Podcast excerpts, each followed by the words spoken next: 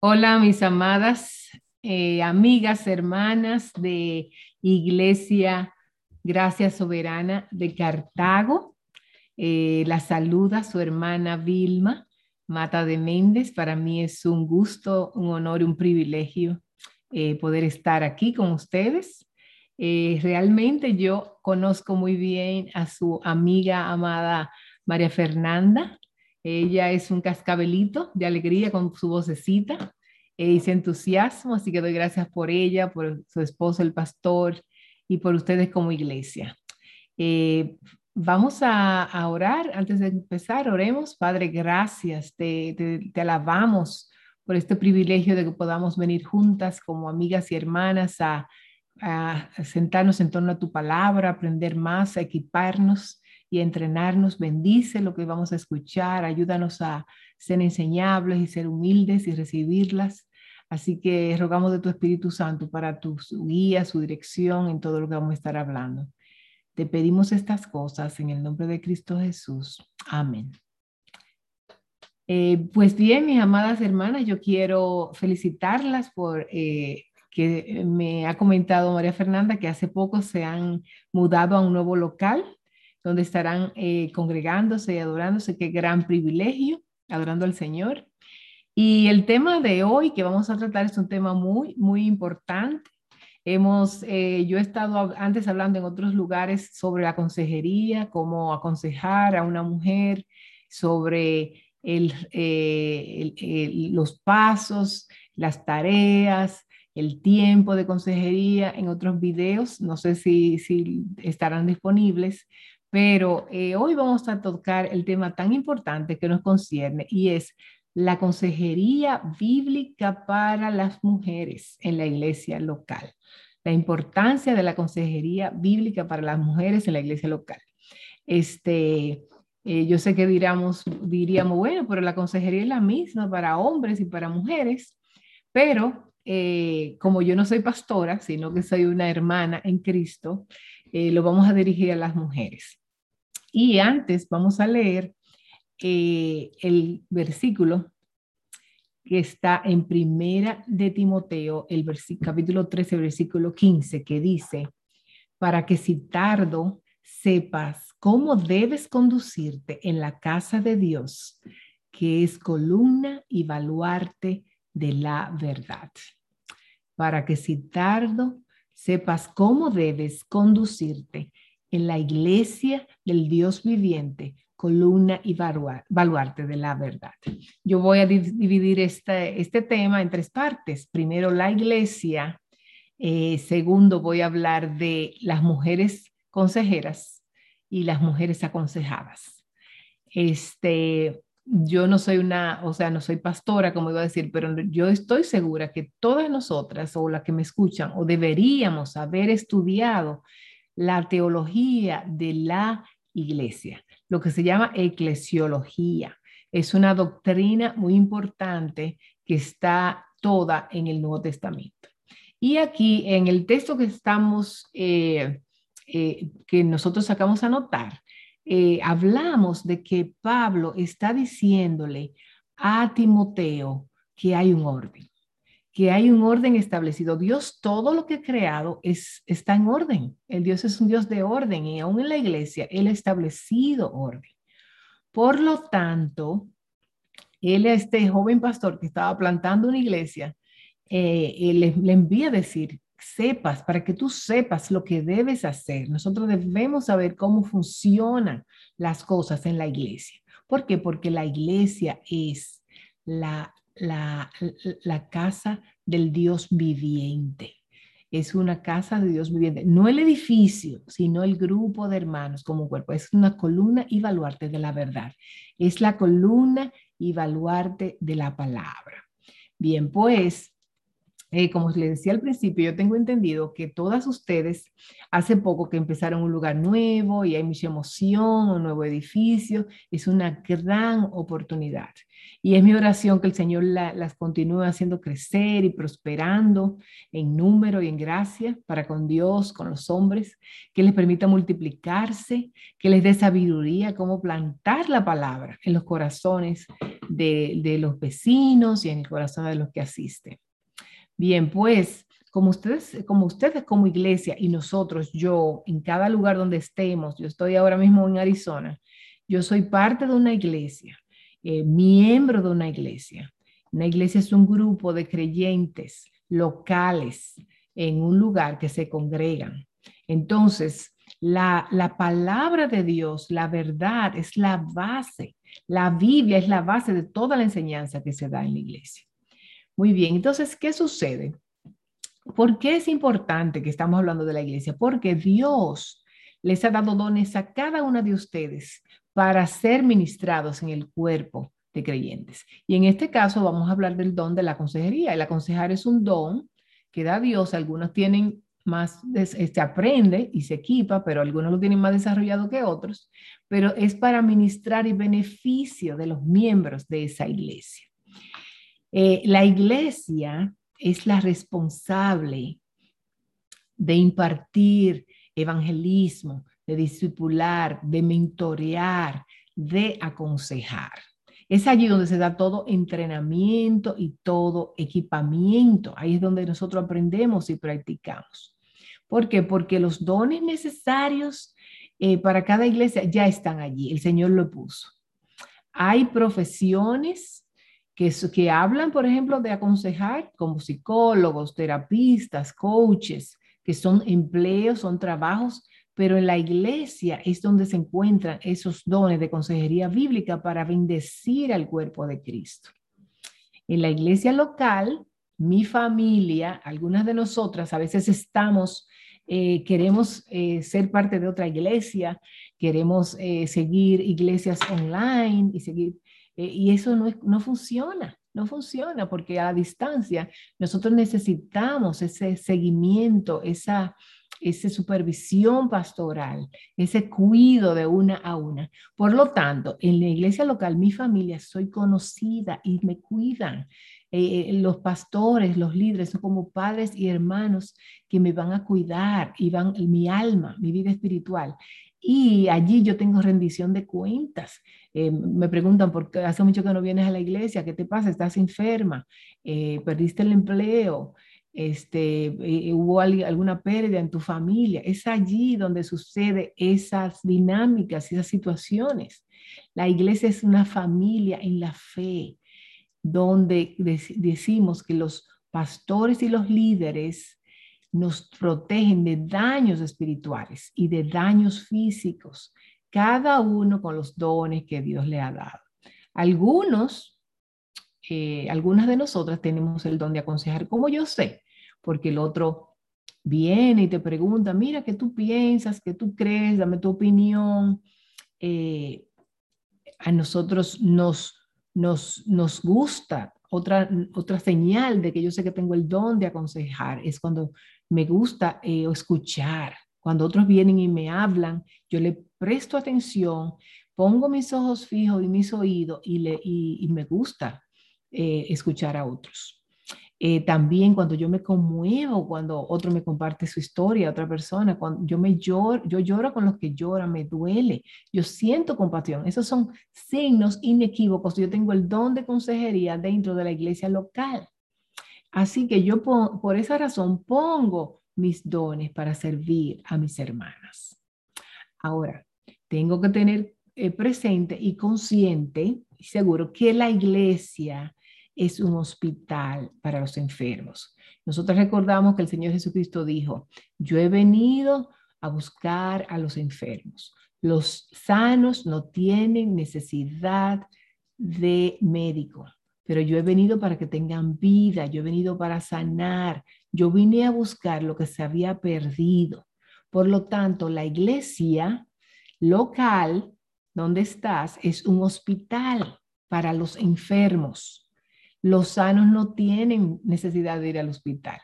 La iglesia es un hospital espiritual para que para pecadores como tú y yo, somos pecadoras depravadas, nos hemos apartado del Señor, nos hemos alejado de Él. Somos pecadoras caídas, en depravación total. Somos creyentes en crisis muchas veces. Todas nosotras somos consejeras y somos aconsejadas, porque en algún momento necesitamos la ayuda de otros. Eh, necesitamos ayuda para cuando tenemos crisis, cuando hay ídolos en nuestras vidas, cuando hay hábitos pecaminosos que no son fáciles de, de cambiar, cuando tengo conductas que no agradan a Dios. Hay caracteres en mi vida, características y mi carácter que debe crecer con la santificación progresiva, que debe, se debe, eh, eh, debo estar en, en una rendición de cuentas, en un discipulado, Así que la iglesia dijimos que es un hospital y tiene pacientes en cuidados intensivos. No nos extrañemos ni nos neguemos a decir, ah, no, pero esta persona no puede llegar a la iglesia porque es muy pecadora. Eh, ay, no, esta persona no puede llegar vestida así, esta persona no puede llegar con este, este hábito de, con esta adicción, esta persona no puede llegar con este hábito. No, porque no podemos ver, el Señor quiere que vengamos a Él eh, eh, como estamos. Él quiere sanarnos, Él quiere limpiarnos, Él quiere cambiarnos. Por lo tanto, en la iglesia llegarán muchas personas, muchas mujeres eh, que son pacientes en cuidado intensivo. ¿Qué quiere decir con eso? Con eso, con problemas difíciles en su vida, difíciles para nosotros, pero no para Dios. Para Dios no hay nada imposible, porque Dios es un Dios de esperanza, que nos enseña que Él es el Todopoderoso, que Él es el que hace nacer de nuevo. El Señor es que dice que el que crea de la nada, Él es el que pone carne en unos huesos secos. Él es que cambia el corazón de piedra y nos da uno nuevo. Cuando nosotros lo aceptamos, lo recibimos y en nuestra vida cuando nos eh, sometemos a cambiar. El Señor es que transforma. El Señor sana nuestras dolencias por su sangre derramada en la cruz y lo hace a través del bálsamo de Galat en el Gólgota. Eh, así que, mis amadas hermanas, tenemos que tener muy presente todo lo que hace la iglesia. ¿Qué más es la iglesia? Se hace en la iglesia. La iglesia como consejera, porque tú vas a aconsejar mujeres, es un cuido y protección para las mujeres en un discipulado específico por un tiempo específico es un cuido y protección para nosotras como mujeres.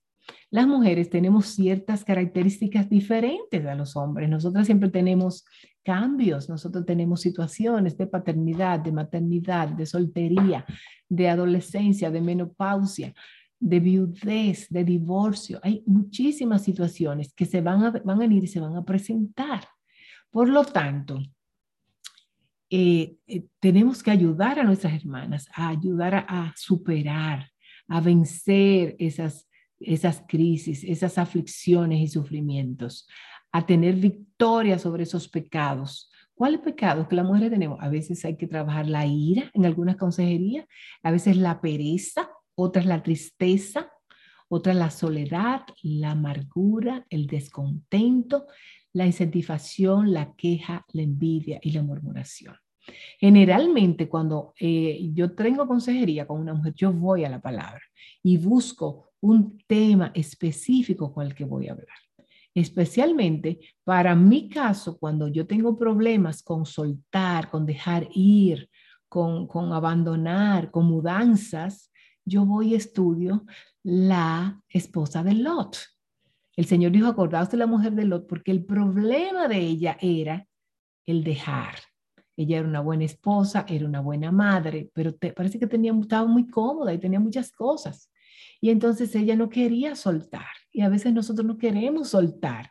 Y a veces no queremos abandonar, dejar ir. Igualmente, cuando yo tengo una mujer que tiene problema de envidia, de tristeza, de insatisfacción, de murmuración, de amargura, yo estudio a Penina y a Ana. ¿Por qué? Porque hay una, había una situación difícil entre ellas. Ana estaba amargada, había un conjunto de quejas, de, enojos juntos, porque Penina vivía todo el tiempo encima de ella. Y eso está en Primera de Samuel, el capítulo 1. eh, vivía atacando, entonces ella no tenía hijos y, Penina vivía eh, burlándose y diciéndole, yo soy la que tengo los hijos, pero Penina también tenía una situación de envidia porque ella no era la amada, ella no era la, la esposa ah, eh, preferida. Entonces yo puedo ir a ese, a ese pasaje cuando hay hijos de otro matrimonio, cuando hay eh, eh, cuando hay diferencias, eh, divorcios, matrimonios y divorcios con los problemas que se presentan. Entonces, yo puedo ir siempre a la escritura. Situaciones como esta van a venir todo el tiempo, constantemente, a la iglesia. A veces, amada hermana, vamos a tener que evangelizar. Evangelizar es cuando una mujer no es creyente, no conoce al Señor. A veces ellas creen que sí. Yo también creía a veces que yo conocía al Señor antes, hasta que tuve un encuentro con Él genuino y personal. A veces hay mujeres que van a venir ustedes que no conocen al Señor, no son creyentes. Ella no ha aceptado a Cristo. Y, pero en el momento en que ella está y que está sufriendo, que ella viene a ustedes con una eh, gran aflicción de su vida y ella no sabe qué hacer, es una oportunidad. Ella viene a buscar ayuda y entonces nosotros tenemos que escucharla, escuchar su problema. Pero nosotras tenemos la gran oportunidad de llevarla al Rey de Reyes y al Señor de Señores, llevar al médico divino que sana, que es Jesús. Le llevamos ante el juez y quita la culpa. Tal vez ella se ha hecho un aborto y entonces el Señor es que sana y perdona. La llevamos ante el abogado, que, que la defiende, que pagó la fianza. Eh, si tiene un problema de, de, de falta de perdón y de culpa. Eh, fíjense, la iglesia es muy importante para poder evaluar todas esas cosas. Personalmente, yo conocí la consejería bíblica en el 2006. Mi esposo estaba en el seminario en Bethlehem College and Seminar en Minneapolis, Minnesota. Y era una iglesia, es una iglesia maravillosa. Eh, es, es eh, desde ese entonces que el pastor Piper en entonces era el pastor de predicación y de visión. Eh, yo no sabía cuando llegué allá, ¿verdad? Pero hace, en el 2006, una amiga, que era quien nos, eh, nos invitó, eh, me invitó a tomar una clase muy importante que yo nunca la había llamado. Ellos, e, esa iglesia es como una iglesia escuela, es como una iglesia universidad tienen muchas clases, ofrecen muchos cursos, hay muchas opciones, uno tiene la oportunidad de inscribirse y estudiar muchas cosas y aprender muchas cosas. Era mi primera vez y mi amiga me invitó a tomar una clase que se llamaba Cuido del Alma. Era una clase, en inglés es Soul Care, y es una clase para aprender a escuchar y hacer preguntas. O oh, cuán útil me fue a mí esa clase, porque aprendí a escuchar a mis hijos, a mi esposo, aprendí a hacerle preguntas y eso es vital para la consejería bíblica. E, esta iglesia tenía una universidad y tiene un seminario. Todas las iglesias tienen una, eh, o sea, un área en que se desarrollan iglesias que son muy eh, destacadas en, en en misiones, hay iglesias que son eh, destacadas en educar, hay otras que son muy destacadas en conferencias, otras son muy destacadas en visita a las cárceles, a los presos, otras tienen escuelas. Eh, todas las iglesias a veces tienen áreas en las que son más, eh, se destacan más que otras. Pues bien, lo que quiero resaltar de esta iglesia es que se ocupaba de entrenar y equipar para todo, y especialmente para la consejería. Qué, qué poco sabía yo que Dios estaba usando ese tiempo para equiparme. Así que en algún momento esta iglesia empezó a enviar 40 personas, 40 parejas de matrimonios a entrenarse en consejería bíblica. Y nos enviaban a lo que se llama CCEF o CCEF, donde el pastor David Paulinson, eh, Paul Tripp y Ed Welch empezaron este seminario. Y ahí empezamos, empezaron para los grupos pequeños, para los ministerios de mujeres, para los matrimonios. Empezamos a entrenarnos, mi esposo y yo, y equiparnos para todo lo que fuera consejería. Su, el, el, el área de mi esposo, eh, que él estudió en el seminario, fue consejería, predicación y consejería. Así que para todo hay que estudiar, hermanas, para todo hay que equiparnos.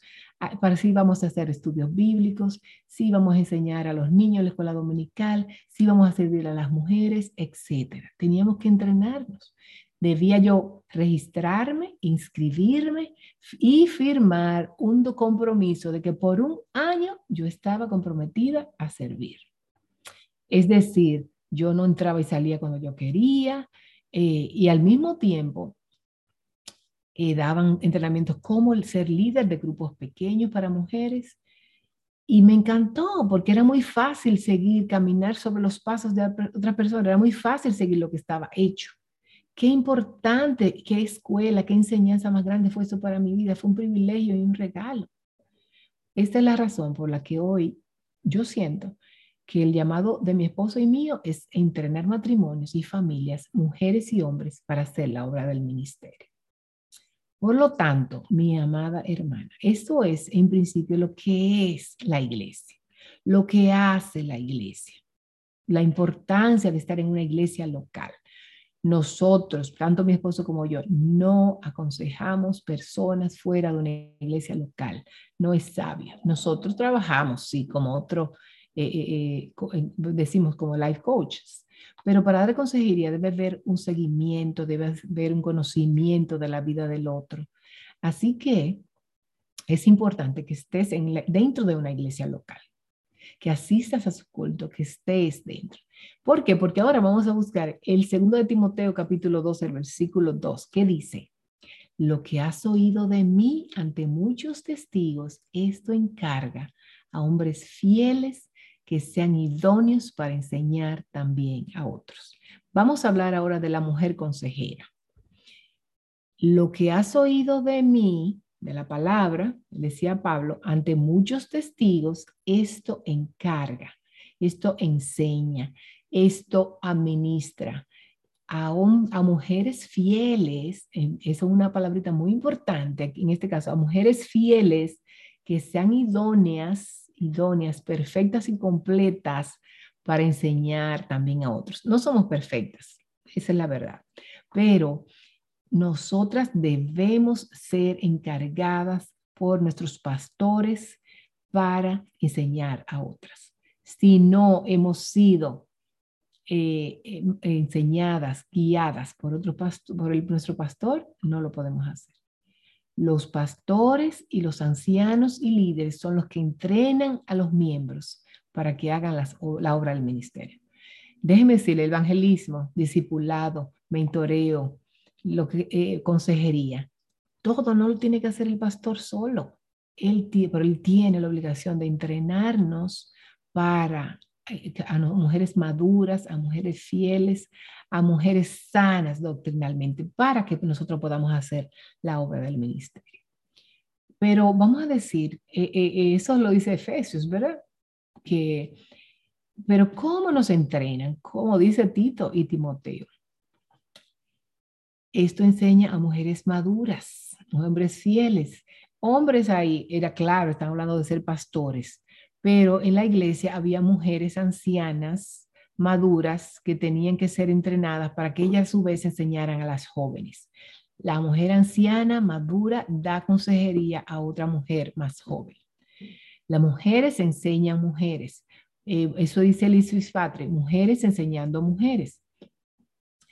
Las, eh, ¿cómo es, ¿Cuál es la madurez espiritual de estas mujeres? ¿Qué es una mujer madura? ¿Cómo yo sé si estoy lista para ser una consejera bíblica, para aconsejar en mi iglesia? Eh, en mi iglesia?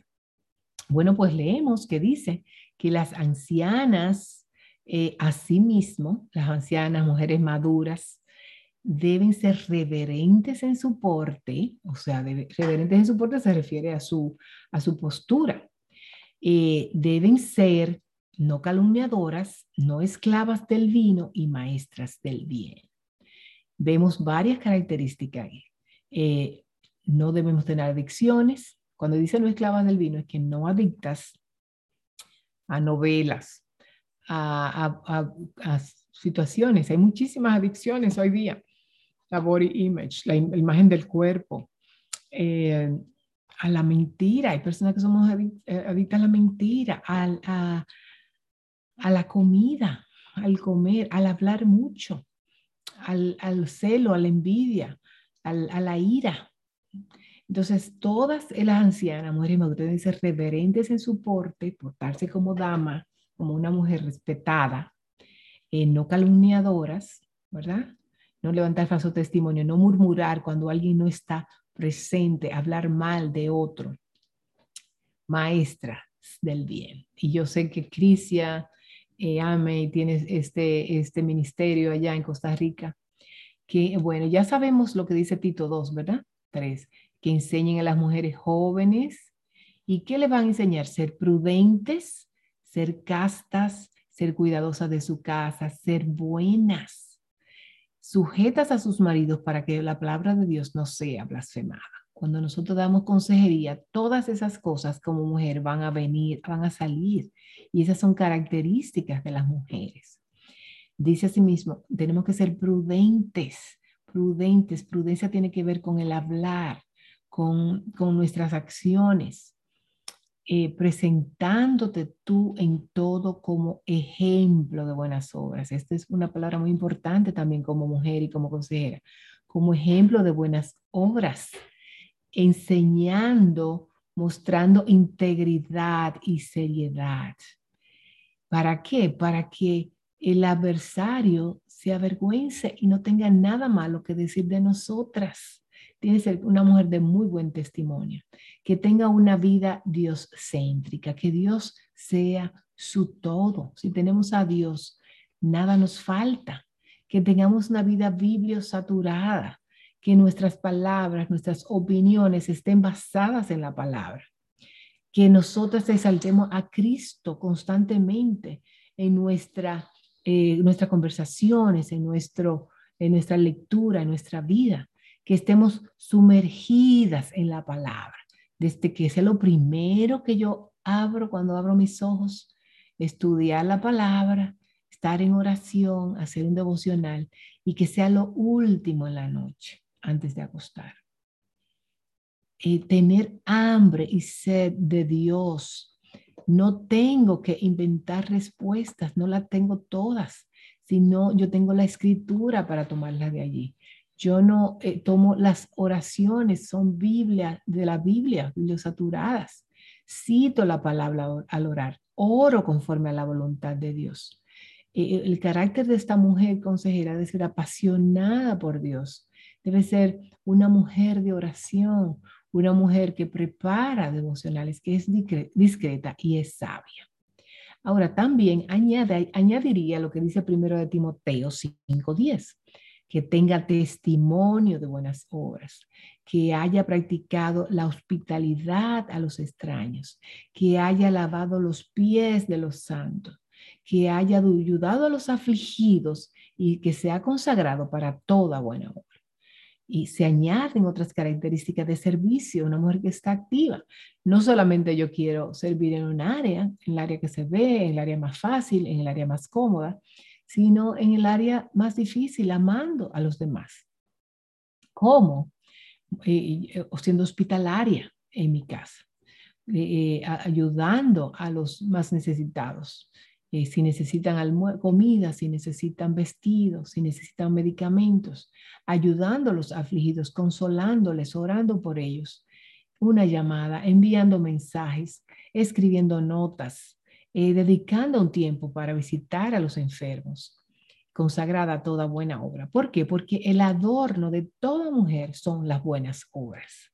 El adorno de una mujer no es, la salva, no, es que nos salva, no es que nos es salva por eso, sino que es las buenas obras, es una, una mujer compasiva. ¿Por qué? Porque estamos tratando con almas que nunca van a morir.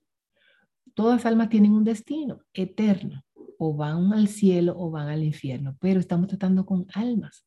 Así que debemos tener mucho cuidado porque es muy peligroso. ¿Qué otra cosa debemos tener cuidado?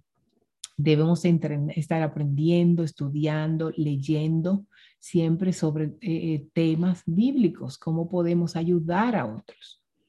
Siempre guiadas y dirigidas por nuestros pastores y líderes en nuestra iglesia local debemos eh, referir cuando desconozcamos el tema. Podemos eh, hacer preguntas, preguntarle a alguien, podemos referir a nuestros pastores. Debemos también asimismo eh, reportar a nuestros líderes cuando alguien se nos acerca y nos dice, tú puedes, tú puedes darme consejería. Debemos reportarle a ellos y preguntarle, porque puede ser que esa persona esté también recibiendo consejería con alguien más o ellos conozcan mejor el caso.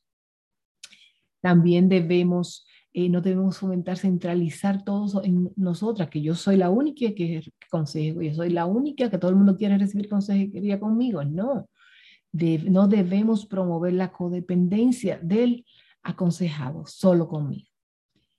Eh, no, cuando nosotros aconsejamos, no tenemos que dar soluciones. La solución debe obtener el aconsejado de la palabra por sí misma. Nosotros solo llevamos a textos, nosotros solo llevamos a, a principios, a la palabra. Así que en realidad es importante el carácter de una eh, aconsejera. ¿Por qué? Porque es un peligro es un peligro cuando una mujer siembra sus ideas y sus principios en lugar de las ideas de la palabra. Es un peligro cuando una mujer no es madura ni es sana en la fe y está sembrando ideas en contra de el matrimonio. Está, es un peligro cuando yo siembro ideas humanistas sobre el género, sobre el sexo, sobre el aborto, sobre el matrimonio con no creyentes, sobre la soltería, sobre la paternidad, sobre el divorcio. Tengo que tener cuidado con que sean ideas bíblicas, ideas que, las, que están compartidas en la afirmación de fe de la iglesia local. Por lo tanto, después que soy entrenada y equipada por mis pastores, debo firmar un compromiso por escrita sobre lo que yo creo de Dios, sobre lo que yo creo de su palabra, sobre lo que yo creo del matrimonio, que es entre un hombre y una mujer, que es eh, que, Dios es un Dios de reconciliación y de armonía y que Dios odia el divorcio. Eh, no saben cuántas veces yo estuve en grupos dirigidos por mujeres, líderes, mujeres, que lo que han hablado no es bíblico o no está conforme a las escrituras, que lo que dicen, le vienen una mujer y dice, mi esposo eh, eh, no es amable, no se porta bien, y ¿qué les dicen ella? Deja a tu esposo, sepárate, eh, divórciate, no tengas eso con él, no te, no, no, te sometas a tu esposo. Es muy delicado esa postura. Por eso hay que tener mucho cuidado quiénes son las eh, nombradas y encargadas de hacer eso. Yo debo tener una, estar de acuerdo con mis líderes, estar alineada con ellos y con la afirmación de fe. Yo debo estar comprometida a la oración de la palabra. Así que, hermana, Hemos hablado ya de la iglesia local, del orden en la iglesia, que es equipar a los santos para obra del ministerio, dice Efesios 4, 11, eh, y que no todo es obligación del pastor y su esposa, ellos están para eh, guiarnos, dirigirnos, organizarnos, disipularnos, pero todos debemos crecer y como maduras mujeres debemos mentorear, disipular a otra. Yo debo ayudar de acuerdo a mis dones. Eh, como dice Efesios 4, el versículo 11 dice, el mismo constituyó a unos apóstoles, a otros pastores, a otros evangelistas, a otros pastores y maestros, a fin de perfeccionar a los santos para la obra del ministerio, para la edificación del cuerpo de Cristo. Entonces, eh, ya hemos tratado en otras charlas cómo yo aconseja, eh, aconsejo a otros, cómo yo disipulo o mentoreo, cómo se fija un lugar, una hora. Por lo tanto, eso es un orden de la iglesia local. Eh, hablamos de que hay que evangelizar a los que no son creyentes, predicarles el evangelio, eh, eh, hablarles de Cristo, del plan de salvación, estudiando textos, haciendo devocionales. yo debo firmar un compromiso de la afirmación de fe y de preservar los matrimonios para que Dios me libre de yo eh, enseñar mis ideas y de, yo enseñar mis opiniones eh, y solo enseñar lo que dice la palabra. Eh, yo debo estar bajo la supervisión de mis pastores para que no sea diferente y para que ellos eh, sean los que, me, los que estén de acuerdo en que estoy apta para enseñar. Y ahora que ustedes tienen un nuevo lugar, quizás eh, podrían habilitar un lugar para aconsejar en la iglesia, proveer maneras para darle continuidad, hay que darle continuidad a las consejerías. Y entonces, este, hay algunos casos que deben, deben como iglesia ponerse de acuerdo en qué van a, cómo van a tratar esos casos, cómo se va a, a, resolver. Este, nosotras como mujeres maduras debemos aconsejar con un corazón tierno y misericordioso, sin legalismo eh, y tener cuidado cómo vamos a escuchar y cómo vamos a responder. Eh, porque van a venir muchas mujeres jóvenes a nuestras vidas que vamos a tener que hablar con ellas sobre su vida, sobre su forma de vestir, sobre su manera de conducirse, de su maternidad. Así que esto es una gran oportunidad. ¿Cómo respondo yo a estas cosas? Ese reto maravilloso de ver al Señor llamando a pecadores al arrepentimiento, evangelizando alrededor nuestro, en nuestra comunidad primeramente, buscando pecadores al arrepentimiento y empujándolas a entrar en el reino de los cielos, buscándolo y ganándolas. Hermana, como aplicación quisiera que tuviéramos algunos ejemplos de cómo de manera práctica yo puedo ayudar a una mujer eh, eh, sufriendo, buscando ayuda y buscando necesidad. Y antes de eso tienes que eh, ser un estudiante de la palabra. Es imposible, si tú no haces un devocional diario, ser una consejera bíblica. Debes ser estudiante de la Biblia, ser, debe ser una congregarte a menudo, asistir a los servicios y tomar notas de los servicios. Muchas tareas y asignaciones se van a responder en la predicación. Eh, debes hacer una lista de oración por tus, eh, por tus eh, consejerías. Debes escribir un diario, los pensamientos que Dios te ilumina cuando lees la Biblia. El, el Espíritu Santo te aplica de la palabra.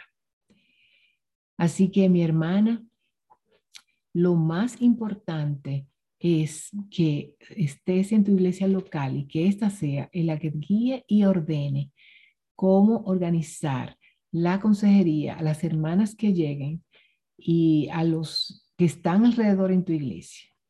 Tienes que aprender lo importante de todo esto para que tu consejo no sea un consejo superficial. Así que si eres una mujer que está buscando consejo, para ti debes aprender, hermana, a tener paciencia. la persona que te aconseja no es la persona que te va a sanar. Tienes que tener paciencia y esperar. Esperar eh, a tus líderes, te asignen una persona para que te ayude. Líbrate y cuídate de la queja o amargura de que aquí nadie sabe en esta iglesia, de que no puedo recibir ayuda, que voy a buscarla afuera, de que voy a un psicólogo, eh, no es algo superficial. Debemos pedir al Señor por esos dones que el Señor nos conceda. Eh, debe haber un seguimiento, no es solamente una sola vez, debes continuar. Hay tareas que hacer, debes realizarlas. Y, dependiendo de, de, debes orar y pedir, esperar a tus pastores que te asignen una persona que te pueda discipular, mentorear y que te pueda ayudar. Hermanas, qué privilegio tenemos de que Dios nos ha dado la iglesia local y que Dios nos ha dado dones en la iglesia local, que Dios ha puesto orden en la iglesia local de cómo hacer las cosas. Así que oramos que Dios les ayude a buscar esa necesidad que tenemos de recibir y dar ayuda donde Él nos ha colocado. Y ahora vamos para la aplicación, vamos a empezar a tener algunos ejemplos de consejería de algunos temas eh, típicos de mujeres en consejería. Para esto voy a usar a mi amiga eh, Reina Orozco de Mera. Así que oremos, Padre, gracias por la oportunidad que nos has dado de mirar en tu palabra, lo importante que es ser miembros y pertenecer a tu iglesia que tú compraste por tu sangre y que tú estableciste como, eh, como supervisión, como cuido para nosotras. Ayúdanos, Padre, ahora que están especialmente esas hermanas en un nuevo lugar. Y a ver esto como una gran oportunidad de empezar a trabajar, a servir a otras hermanas. Úsales, Padre. Así que ruego tu gracia y tu bendición sobre nosotras en el nombre de Cristo. Amén.